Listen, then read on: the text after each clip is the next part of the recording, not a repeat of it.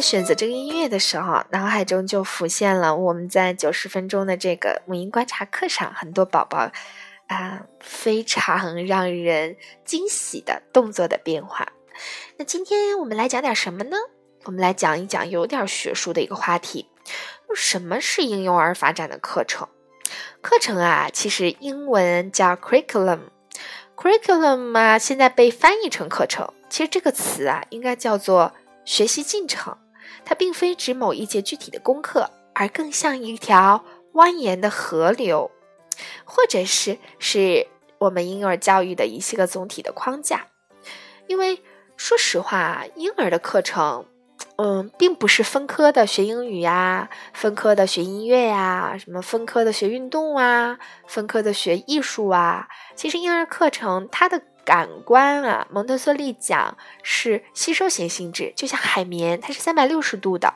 我们对它分科进行教育，其实是人为为了产品化或者是为了训练它方便去做的。但真正婴儿的教育，哪可能去训练一个分科呢？他对世界还没有建立一个完整的认知呢。所以婴幼儿课程啊，你可以把它理解成什么呀？理解有三个部分。那这三个部分，嗯，不一定是啊，怎么讲？嗯，很学术的分科的那种方式。其实我们可以做到呢。嗯，婴儿课程其实是三大三个组成部分。第一个部分呢，其实叫做什么呢？有规律的作息。嗯，如果我们的喂奶呀。呃，吃辅食啊，睡觉啊，换尿布啊，我们能把它做成一定的规律，这对于孩子的安全感培养非常重要。所以你可以把它理解，这就是一个婴幼儿的课程。所以像很多这个幼儿园之前会给婴幼儿准备一些半日班啊，这种方式其实就是给孩子的一个一日惯例，慢慢的建立起来。那还有第二个部分呢，叫做不受打扰的玩耍，或者叫做。蒙特梭利讲的工作，给孩子一个相对安全和有准备的环境，在这个环境中，他是可以自主探索的，并且成人如果在不伤害环境、不伤害自己、不伤害他人的情况下，是没有权利干涉他的。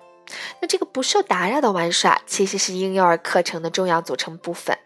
那和当下传统的早教不太一样，是吧？都是老师带着孩子没完没了的折腾，那我自己也是听过很多传统的早教，觉得孩子不买账，大人又很累，就是因为婴幼儿整个的发展还没有到幼儿园这种跟指令的状态，而我们就提前让开始啊，大人和孩子一起跟着老师满头大汗。其实一节课下来，除了我们大人觉得哦好像学了点英文歌以外，本质上对于这个小宝宝没有太多的。帮助的，更多的是一些知识的传授，而不是孩子真正需要的。孩子真正需要的是什么呢？其实我们都有经验，啊，他们有个小瓶盖也能玩半天，就是这种不受打扰的玩耍。那第三个也是最为重要的一个婴幼儿课程，你猜是什么？睡眠。没错，有经验的爸爸妈妈会知道，睡眠不好的孩子是没有办法不受打扰的玩耍的。所以睡眠非常重要，所以我觉得很多嗯早教机构为了爸爸妈妈上课方便，他把时间可以随意的去约，这样子其实破坏了孩子的什么？刚才讲到的一日惯例的作息，能给孩子安全感。另外就是睡眠其实是也是没有规律的，那当没有规律的睡眠来产生的时候，孩子容易缺觉，那精神不好。就是有点像我们在审犯人，睡眠剥夺，你说他心情能好吗？他没有办法去发展自主的啊这些需求的。所以真正的幼儿课程，我愿意把它理解成为一个学习的进程。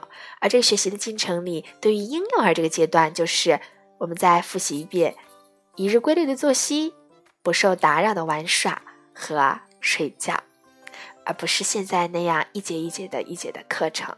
所以是基于这样的原因啊，我们希望能把更多关于婴幼儿课程和婴幼儿教育的正本清源的教育内容带到啊很多爸爸妈妈前。所以，我们二零一七年一月七号会在北京有一场关于美国 RIE 理念的大型讲座。那也非常感谢啊这个关注讲座的人能够到现场。那我届时我们会有来自美国的 Debra Solomon 老师，他也是《Baby No Best》这本书的作者啊，会跟大家来分享怎么样具体的给到孩子尊重，然后怎么样在我们在家里面啊去做一日观察，能够去让孩子的学习进程更符合孩子的发展。那希望等着零到两零到三岁的爸爸妈妈来参加。那对于大型讲座感兴趣的人呢，我们可以搜索“米来未来”的微信公众账号，汉语全拼“米来未来”。那新思凯在这里跟大家道晚安啦，感谢你的收听。